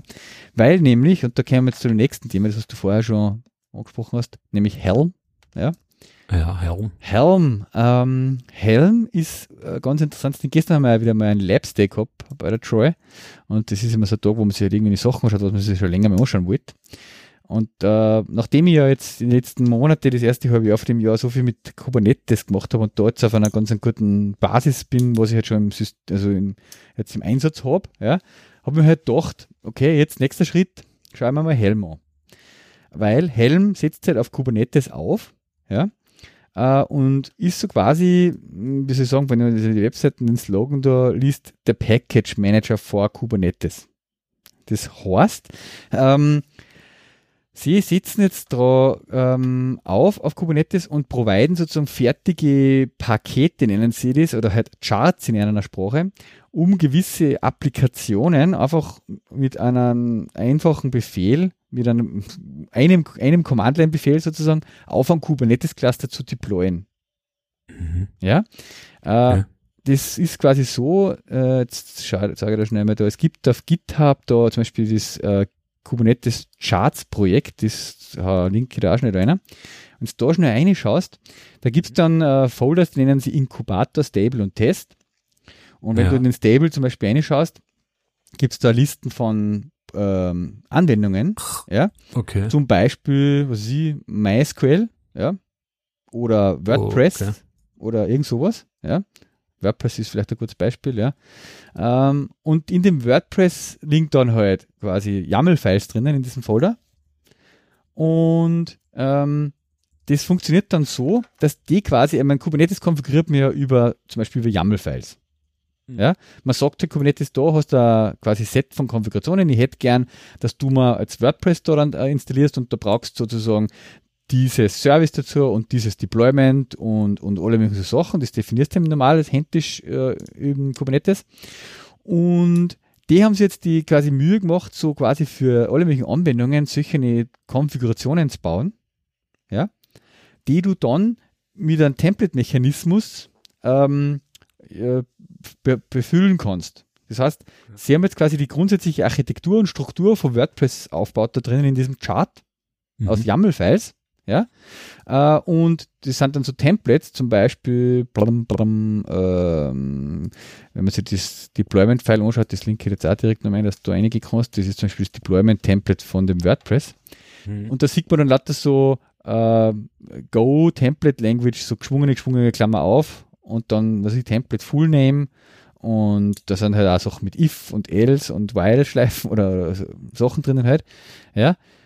Ähm, und du, du führst dann sozusagen auf der Command-Line nur den Befehl aus, Helm install äh, WordPress. Mhm. Dann nimm sie dir das Chart WordPress und befüllt das quasi mit deinen Settings und deployt das mit den Settings, mit dem Ergebnis YAML-Files dann auf Kubernetes. Okay. Mhm. Auf, wie, auf, damit Kubernetes kann ja, ist ja quasi ein Cluster dann, oder? Ja, genau. Das ist eine Plattform quasi, wo du deine Anwendung halt drauf betreiben kannst. Okay, Ja. und wo, ich meine, wo deployt er das dann hin? In dem Cluster? Äh, Auf irgendeinen Knoten oder was? Naja, das Kubernetes, da, wenn du grundsätzlich ohne Helm und Chart und so etwas deployst, dann sagst du ja zum Beispiel, ich hätte gerne ein Deployment, das besteht aus einem Docker-Container mit der, der, den, den Image und dann sagst du dann, wie viele Replikationen, also wie viel, wie viel solche, oder ob du nur eine haben willst quasi, ja. Und der Ah. Kubernetes überlegt sich dann äh, auf seine Nodes, wo hat noch genug Ressourcen frei und dann spült der halt den Container, so, den okay. Docker, irgendwo dort Mhm. startet er dann halt den hoch. Also das kannst du nämlich auch da diesen Deployment WordPress-Skript da mitgeben, gell? Genau. Den ja. Replica-Count zum Beispiel. Genau, da. zum Beispiel. Das Okay, kostet er dann schaut. und das kostet einem alles eben extra extern über so ein Values-File konfigurieren oder über die Command-Line als Parameter einfach mitgeben. Ja? Die Replication-Nummer oder das Passwort für die Datenbank oder ob du, ja, was weiß ich. Auf jeden Fall hast du quasi da in dem Chart drinnen definiert, wie die Architektur und die Struktur für so eine WordPress-Installation auf Kubernetes ausschaut. Ja. Und dann kannst du das quasi zehnmal, wenn du willst, mit zehn Command-Line-Befehle auf den Kubernetes-Cluster deployen. Dann hast du zehn WordPress-Instanzen laufen. Dom Ja. okay. Ja. Mhm. Und das ist voll geil, weil der, der macht halt, wie wenn es bei Docker einen Container startest, generiert er einfach so einen Namen. Ja, was weiß ich, der Mighty Hawk oder irgendwas, keine Ahnung, was ist so zusammengesetzte Ja, Wörter, mhm. hast zwei Wörter. Und dann hast du halt äh, WordPress-Instanzen unter diesen Namen. Und die können, kannst du dann sogar mit dem Tool upgraden und rollbacken und was weiß ich, so Sachen machen. Also neue Releases ausspülen, neue Versionen deployen und so. Das geht alles mit dem Helm. Ziemlich mächtiges Tool aufgesetzt auf dem Layer. Also es kommt immer on top, on top, on top, on top, ja. Mhm. Ah, Wirklich. Aber was ich jetzt vorhabe, ist zum Beispiel, oder was ich jetzt am Labs eben probiert habe, ist so, so Spring Boot Anwendungen oder auch für Timer für uns und so. Da habe ich jetzt schon eben fertige so YAML-Files, die genau dem entsprechen, wie einen Timer jetzt zum Beispiel, einen spezifischen, nämlich zum Beispiel den, was wir intern verwenden zum Testen oder zum selber in treu buchen, haben wir eine eigene Instanz, wie den auf unseren Kubernetes-Cluster deploye. Ja? Aber angenommen, mein Partner oder irgendein, irgendein Entwickler, ein Kollege von mir, will sie auch ähm, einfach nur gar einen Timer auf Kubernetes hochfahren zum was testen, was anderes, ja, dann müsste er sich jetzt quasi das Zeug von mir kopieren, die ganzen Files und da ein paar Sachen umbenennen und so halt, weißt du, dass die Domain-Name Hosten ein bisschen anders ist und so Zeug halt, ja, Mhm. und dann den deployen. Und mit Helm, wenn du das jetzt machst, kannst du quasi selber solche Charts bauen, ja, und da baue ich mir halt jetzt ein Chart für Timer, Mhm. und kann dann einfach diesen Chart äh, in der Firma zentral wieder wie so ein äh, Artifact halt in einen, irgendwann in einem zentralen Repository zur Verfügung stellen und sagen, hey, Kollegen, wenn irgendwer sich eine eigene Timer-Instanz auf unseren Kubernetes hochfahren will, ja, dann gibst du einfach ein Helm install Timer. Okay. Und dann der auf dem Kubernetes auf deiner Berechtigung, wo, wo, auf dem Namespace, wo du berechtigt bist sozusagen, oder wo du halt darfst da, einfach eine Timer-Instanz hoch und mit einem eigenen Namen und die kannst du dann hernehmen. Okay. Ja? Mhm. Und du musst dir nicht Gedanken machen über, was brauche ich jetzt alles für Container und äh, wie ist da die ganze Konfiguration aufgebaut und bla bla, sondern du hast einfach, zack, boom, mit einem Command fährt der die drei, vier Docker-Container hoch, die du halt da brauchst. Mhm. Und du brauchst nicht mit SSH Ja. irgendwo auf den Server und was weiß ich. Ja. Ja. Also, das ist ziemlich faszinierend. Und da habe ich jetzt gestern einen Labster, dann habe ich ein paar so kleine Spring Boot Anwendungen zum Testen halt auch verbockt, ja, so. Und habe ihnen das dann demonstriert und da kannst du halt dann einfach mit den Command-Line-Befehl gar mal 5, 6, 7. Am ganzen Tag habe ich sicher im 15, 20 so Dinger hochgefahren und irgendwann bin ich halt dann an das Limit gestoßen, äh, weil halt der letzte Encrypt gesagt hat, ich kriege jetzt kein Zertifikat mehr für die. Mhm.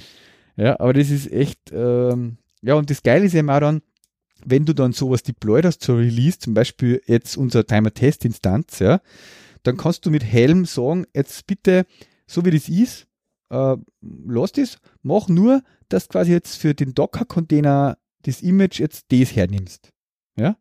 Mhm. Und da gebe ich ihm ein, neue, ein neues Image-Namen einfach mit.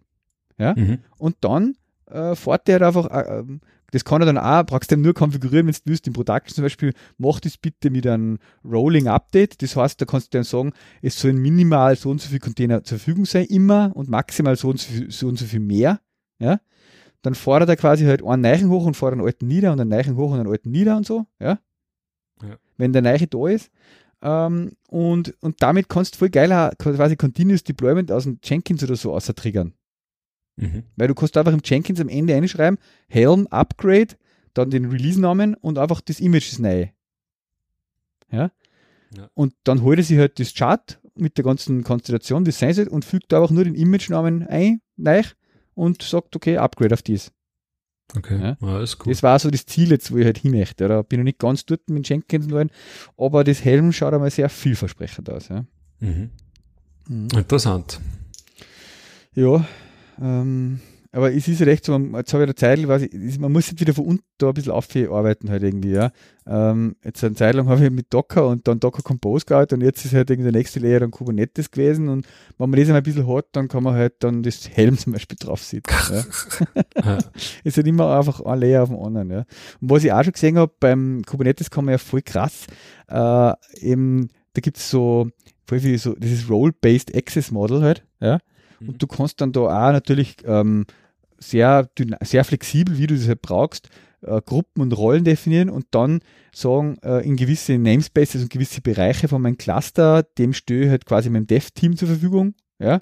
Äh, und die dürfen für den Cluster so und so viele Ressourcen nutzen. Und dann sagst du, und die und die User kehren einfach zu dem Dev-Team und die dürfen das dann. Ja? Und ähm, da kannst du auch noch, habe ich auch gesehen, das habe ich auch nicht gemacht, aber wird, ist auch, schaut auch nicht so schwierig aus. Du kannst dem dann zum Beispiel sogar als Authentifizierungsserver sowas wie jetzt irgendeine OpenID oder was von Google zum Beispiel dahinter legen. Ja? Und du hast ja, wir haben ja alle, wir haben dem da das G Suite im Einsatz, jetzt kann ich zum Beispiel dann auch sagen, User, die halt äh, von G Suite quasi authentifiziert werden, äh, der fallen dann in die Developer-Gruppe, die, die und die zum Beispiel. Ja? Mhm. Dann kann sich der mit seinem Google-Account einfach bei unserem Cluster in Zukunft anmelden und darf dann gewisse Sachen. Ja, ja. Das, ja cool. Ja, das wird, glaube ich, ganz lässig, ja, wenn das einmal im Herbst, Winter dann im Betrieb ist. Irgendwann. ja. ja. Coole Sache auf jeden Fall. Also, wenn irgendwer da schon, also Herrn Kubernetes, müsst ihr nicht einmal anschauen. Wäre ja, sicher. War ist ein Thema für das DevOps Meetup, oder? Ja, genau, ja. ja. Mhm, beim DevOps, also beim Infrastructure Meetup, da haben wir halt letztes Mal sehr basic über Kubernetes nur mal gesprochen. Da waren halt viele Leute dann auch dort, die halt einfach mal das interessiert hat, was das überhaupt ist und wie man das hernimmt. Ja. Mhm. Äh, ich hätte gerne nächstes Mal wieder mal eine Runde, wo man wirklich dann äh, als, als was ich, Leute, die ein bisschen was schon gemacht haben mit Kubernetes einmal redet, wie macht es das und das eigentlich, ja. Mhm. Wie geht's eigentlich mit dem Thema und dem Thema? Ja. Mhm. Ja, ist halt wahrscheinlich auch nicht so leicht, dass dann so viele Firmen oder so findest. Ja. Und die Leute arbeiten ja trotzdem dann bei Firmen. Na, es ist auch nicht die, was beim Infrastructure Meetup dort sind, der Kern, da die, sage ich mal, 10, 15 ja. Leute, sind echt ähm, aus diesen, einfach die, die machen eigentlich nur so Zeug. Also die sind ja, überall. Nur so DevOps. Ja, mhm. die Catalyst drinnen und machen für jedes Projekt die, keine Ahnung, zum Beispiel, wie die, wie die ganzen Sachen halt betrieben werden bei den verschiedenen mhm. Kunden und so. Ja. Oder eben der, der Hubert der von die Smart E-Commerce, der tut eigentlich, der ist bei einer reiner Operating Guy halt einfach und der schaut sich die ganze Zeit nur Kubernetes und, und, und Google Cloud und lauter Zeug halt nur, ja. Okay. Mm, ja, es sind schon die Leute dabei mit denen, oder auch von Karriere.at oder, oder von Dynatrace oder so, die was halt wirklich nur mit dem Zeug die ganze Zeit zum da haben, auch, ja. Mhm. Okay. Mhm. Jop, soweit zu dem Herrn. Genau, und äh, anders Kleinigkeit kann ich nachschießen äh, weil wir gestern vom Labstay Kollegen haben sich gestern mal das Flutter angeschaut. Ja. Ähm, der habe ich zufällig jetzt auch ähm, im Software Engineering Daily Podcast, den suche ich jetzt auch noch schnell aus. Engineering. Da haben sie jetzt auch die letzten, oder nein, letzten, aber zu jeden Fall jetzt vor ein paar Tagen zwei Episoden gehabt zu Flutter. Ähm, wo man ein bisschen einen Einblick kriegt, was da geht. Und ich habe das eigentlich auch vorher nicht so genau gewusst. Ich habe von Flutter schon mal was gehört aber der ähm, beschreibt das da eigentlich ganz gut. Warte mal, was ist denn das da auf den Daily? Äh, ist das, den Podcast findet man da gar nicht so direkt, oder? Auf der Webseite. Ja, suche ich dann raus. Auf jeden Fall, ähm, Flutter ich poste den Link auch noch gleich ein, Flutter.io, ist ja wieder mal eine, ein Ansatz der ähm, ja, Multiplattform Native App Development ja, mhm. von Google dieses Mal.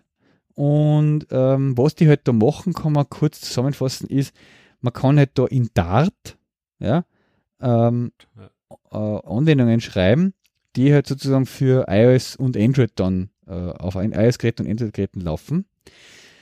Und die gehen da ein bisschen einen anderen Ansatz, wenn man zum Beispiel React Native oder sowas hernimmt, die machen ja das so, dass die wirklich dann einen UI-Kit-Layer beziehungsweise den Android-Layer zum UI wirklich ansprechen über so eine JavaScript-Bridge und dann wirklich Native UI-Elemente da zeichnen, von lassen vom UI-Kit zum Beispiel. Die machen das anders, die machen eigentlich wie ein Spiel, zeichnen die mit OpenGL quasi das User Interface aufs Display. Ja. Okay. Äh, und die haben wir quasi in dem OpenGL ähm, das ganze Native UI halt von iOS und Android halt nachbaut sozusagen. Okay. das heißt, wenn du da einen Button machst und sagst halt, ja, ähm, Style quasi Cupertino oder Material, äh, dann macht er das halt im Prinzip, zeichnet der in dem Cupertino iOS Style sozusagen oder Material Design den Button via OpenGL aufs Display. Ja? Was ist das da jetzt für Sprache jetzt nochmal, was da, also Daten. Daten, okay. hm. Daten ja. genau, ja. Ja. Ja, ja, ja, okay, das. ja, ja, ja. Das heißt, wenn die da so einmal umstellt, die müssen halt dann quasi immer nachziehen, oder? Das ist halt genau, halt das ist halt da das Thema, ja, wenn jetzt Apple entscheidet, die Buttons schauen jetzt in Zukunft wieder ein bisschen anders aus, oder die äh, irgendwas Labels oder so, das, das Slider, dann müssen die halt in einer Library das nachziehen sozusagen, ja.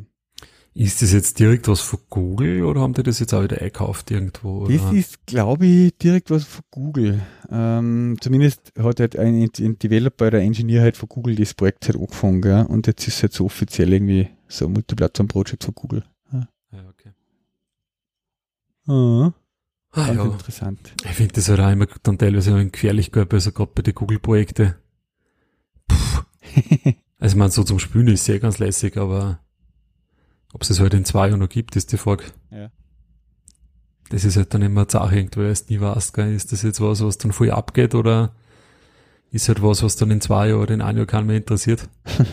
ja, das ist ja. Aber ja, schaut oder Google cool dann eigentlich. interessiert hat, ja. Bitte? Oder ob Google, Google dann selber interessiert, ja. ja. Okay, jetzt habe ich die zwei Episoden reingepostet. Uh, da ist eben der Eric Seidel, die erste, uh, der hat das gefounded hat sozusagen. Aha. Und dann ist der Randall Schwartz, der quasi ähm, ein bisschen über die Praxis, Praxiseinsatz, ja, Flutter in Practice. Kann man sich mal anhören, wenn man da an das interessiert, ja. Mhm. Ist es was, was jetzt doch schon viel abgeht, oder? oder? Ich kann jetzt nicht genau sagen, was der, ähm, wie soll ich sagen, der der Market Impact gerade ist, von dem wie viele Leute da schon mhm. was machen. Ja, ja immer schwarz am Sagen. Immer schwarz am Sagen. Wir sollten mal so einen Google Trend Analyse machen, also so diese Charts, mhm. die es immer gibt. Na, mhm. äh, wir, äh, bei uns gibt es natürlich immer wieder das Thema, dass man halt einfach sagt, okay, falls es wieder mal ein Projekt gibt, wo ein Kunde Multiplattform haben will, also beide Plattformen gleich irgendwie, ähm, muss man halt, kann man einfach schauen, evaluiert man halt sowas Sachen wieder mal, ist das vielleicht einmal ein Thema, passt da sowas. Ja, ja ist ja klar. Mhm. Äh, wobei in ja, die meisten Fälle halt sind, äh, wir haben eigentlich sehr wenige, die halt so richtig so Public Available App Store Versionen haben, wollen eine Software oder eine Apps von uns. Äh, und die wollen halt meistens dann beide Plattformen. Ja. Die, die halt so Enterprise Inhouse Anwendungen bauen, die entscheiden sich eh natürlich für eine Plattform. Ja, sehr klar. Ja. Mhm. Und da haben wir eigentlich jetzt ein bisschen eine Wende gehabt, weil ähm, früher, oder die Elternprojekte waren nicht da alle nur iOS oder die zwei größeren, was wir jetzt haben, was wir immer noch weiterentwickeln. Und heuer haben wir schon das zweite quasi Android-Projekt äh, Aha, okay. gemacht, ja. Wo sozusagen die eine, bei der einen Firma war es halt der Grund, die haben halt eine Blackberry-Firma. äh, und die haben halt jetzt Blackberries mit Android, ja. Und die wollen halt dort für das, für diese Firmenhandys sozusagen die Software haben. Und die andere Firma, das ist, geht's, das ist eine Software für äh, LKW-Fahrer. Und äh, die, da haben sie halt einfach nach einem Rugged Device gesucht, dass der mit einem, äh, mit einem mhm. was da vor allem die wichtigste Anforderung war, dass der einen Laser-Barcode-Scanner drinnen halt hat. Okay. Ja, weil die halt einfach Und die gibt's so Pakete. Android-Geräte, oder? Ja, weißt Die weißt weil die die Pakete abscannen halt, äh, was Ja, ja. und so. Ja. Und da gibt's halt wirklich eigene Android-Geräte, ähm, die halt genau für das gemacht sind. Ähm, zum Beispiel, ich suche jetzt da schnell an außer Handheld Computers. Das Gerät, was die sie dann da angeschafft haben, war dieser TC25, glaube ich, ist das. Ja, schickt da den Link auch rein. Mhm. Sowas dann zum Beispiel, ja, von Zebra, ja. Ein Rugged Device, Smartphone. Und ja, der hat halt hinten so einen äh, wirklichen Barcode-Scanner mit, äh, mit, so Infrarot drauf, ja. Okay, krass. Austauschbarer Akku und Ladestationen und was es ist, so Sachen halt, ja. Aber das ist echt krass, muss man sagen. Äh, die liefern halt da eigene so eine Library mit für den Barcode-Scanner, das man einbindet in die App, ja. Mhm. Und der schickt dann einfach, wenn er quasi so ein Barcode, du hast dann seitlich halt einen Button, da, was der zum Scannen aktivieren. Ja. Was der druckt. Und der schickt dann einfach so ein Event, halt, so ein Intent oder was, ja. Und die App kann natürlich einfach darauf reagieren jederzeit, dass der jetzt einen Barcode scannt hat. Mhm. Und das funktioniert echt sauschnell und super zuverlässig halt. Ja. Das Ganze so anders, als wenn du das mit der Kamera irgendeinen Barcode scannen möchtest. Ja. Mhm. Das kannst du für, kannst nicht vergleichen, ja. Ja, cool. Mhm. Ja, eh, für so Spezialfälle es natürlich wieder, ich meine, da ist vielleicht das sogar Android auch das richtigere Betriebssystem, weil, weil du halt da trotzdem wahrscheinlich immer noch mehr Sachen machen kannst, als wie jetzt mit iOS in die Richtung. Ja, ich meine, ich weiß Ich nicht, wie die- was magst du da deine Baggerfahrer geben? Magst du ja noch alle, äh, keine Ahnung, Genau. ein 8er iPhone geben oder was? Ja, das ist ja alles. ein 6er oder? Jetzt sind. LKW-Fahrer, die sind halt mit so kleinen LKWs unterwegs, also die liefern halt so Mhm. quasi ähm, Backerl aus halt, ja, in verschiedenen, oder Paletten auch und so. Ähm, aber die sind halt richtig, ja, ganze Zeit unterwegs und muss jetzt schnell, schnell gehen halt, ja. Das Ding ist aber schon, diese Geräte kosten natürlich schon auch. Also, die sind halt Spezialgeräte, äh, die kosten halt auch 800 Euro oder sowas, also Teil. Ja, genau. Aber ja, Ja. man, das schaut jetzt eher robust aus. ist, ist halt oder? robust, Also, genau, und ist halt für sind das gemacht, Mhm. ja, genau. Ja. Genau. Mhm.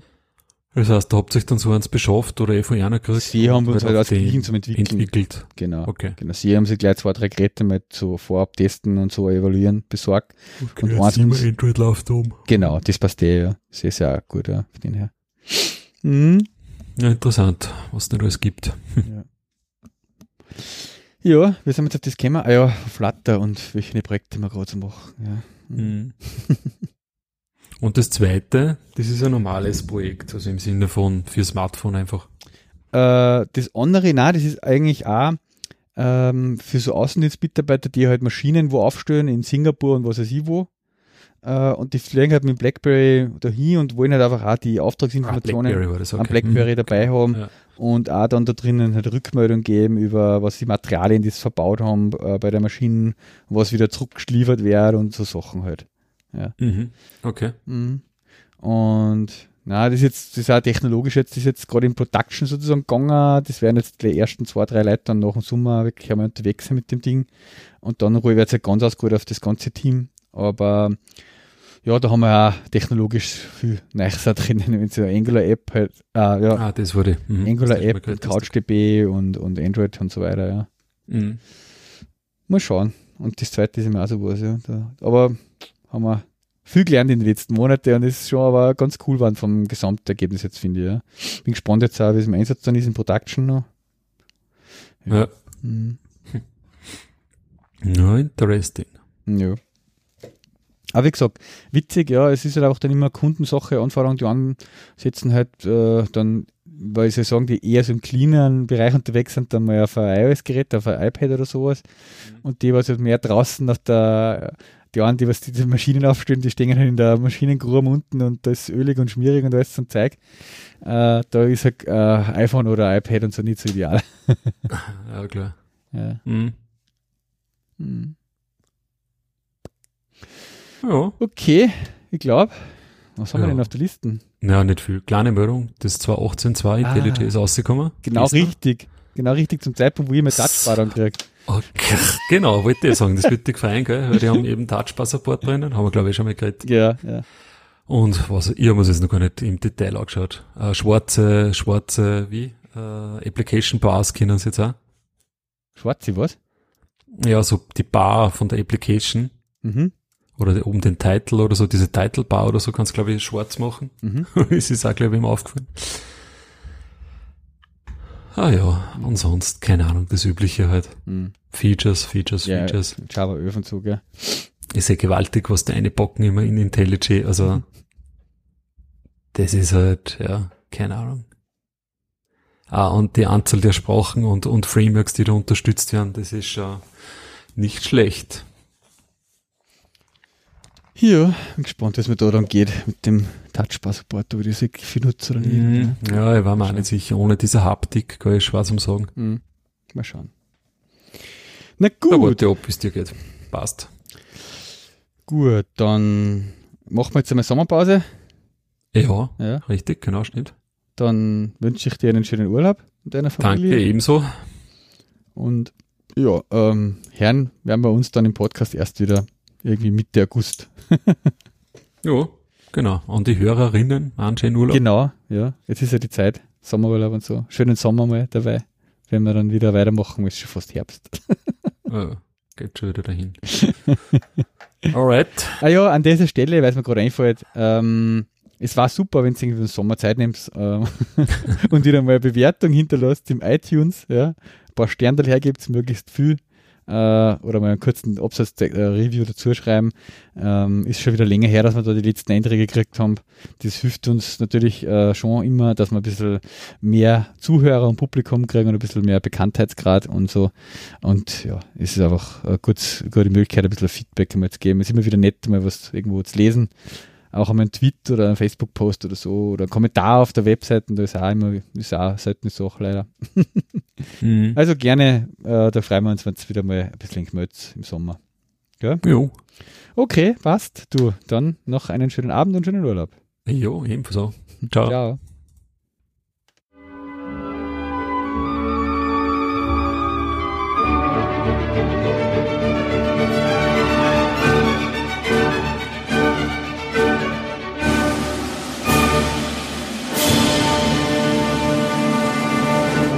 Das war eine weitere Episode vom Donatech Radio.